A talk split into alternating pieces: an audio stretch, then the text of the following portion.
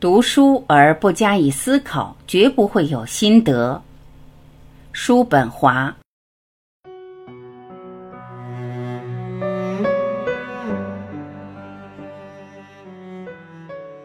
愚昧无知，如伴随着富豪巨甲，更加贬低了其人的身份。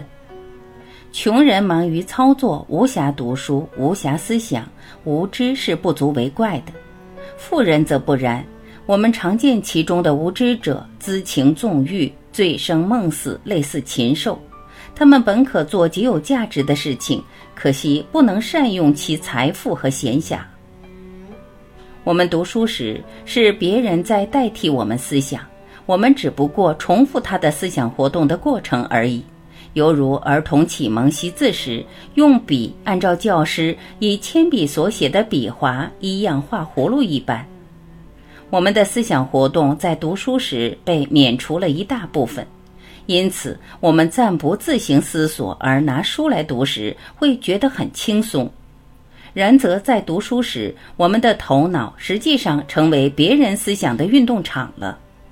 所以，读书愈多或整天沉浸于读书的人，虽然可借以修养精神，但他的思想能力必将渐次丧失。此犹如时常骑马的人，步行能力必定较差，道理相同。有许多学者就是这样，因读书太多而变得愚蠢。经常读书，有一点闲空就看书，这种做法比常做手工更会使精神麻痹，因为在做手工时还可以沉湎于自己的思想中。我们知道，一条弹簧如久受外物的压迫，会失去弹性。我们的精神也是一样，如常受别人的思想的压力，也会失去其弹性。又如食物虽能滋养身体，但若吃得过多，则而伤胃乃至全身。我们的精神食粮如太多，也是无益而有害。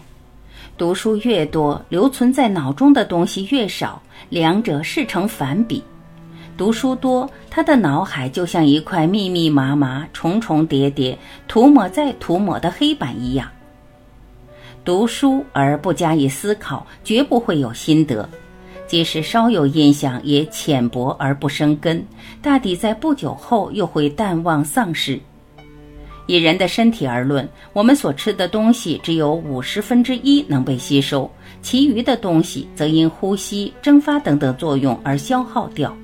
精神方面的营养一同，况且被记录在纸上的思想不过是像在沙上行走者的足迹而已。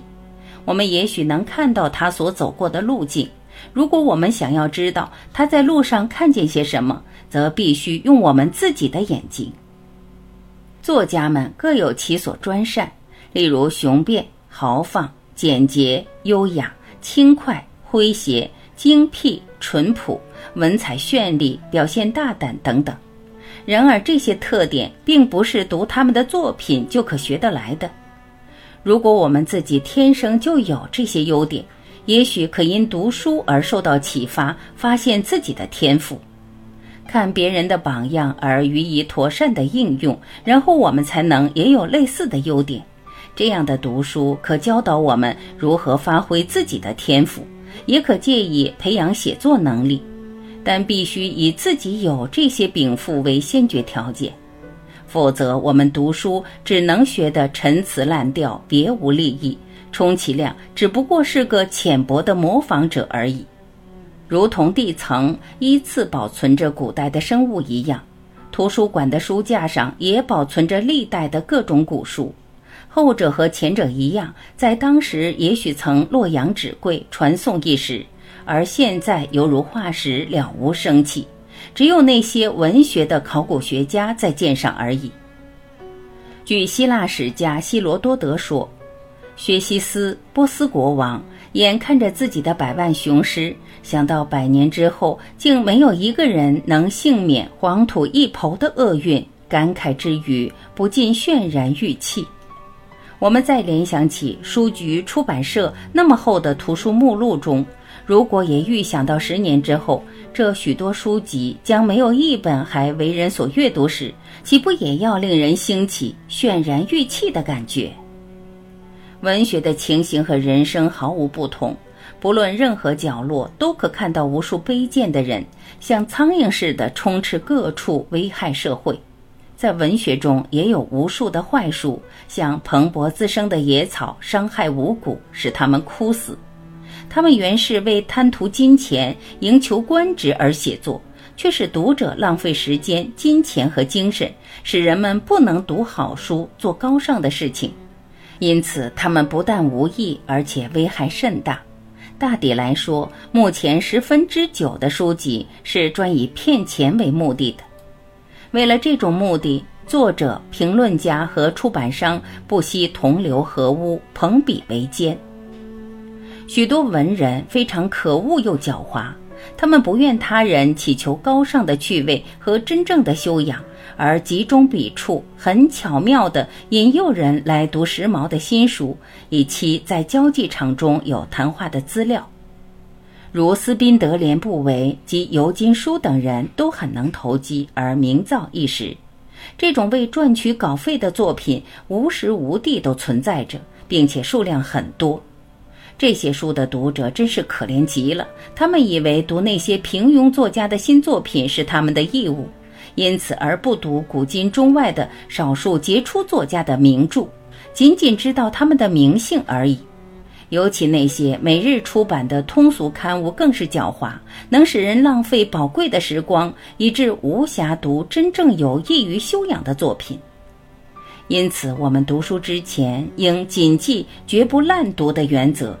不滥读有方法可循，就是不论何时，凡为大多数读者所欢迎的书，切勿贸然拿来读。例如，正想盛名或者在一年中发行了数版的书籍，都是。不管它属于政治或宗教性，还是小说或诗歌，你要知道，凡为愚者所写作的人是常会受大众欢迎的。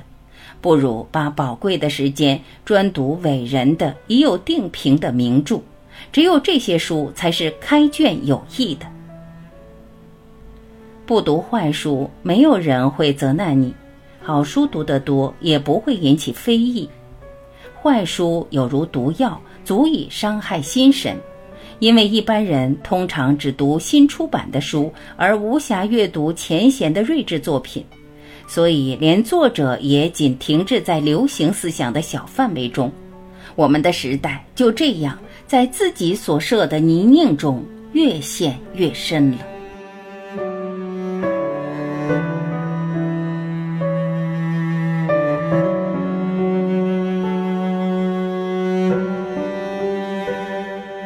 感谢聆听，我是晚琪，再会。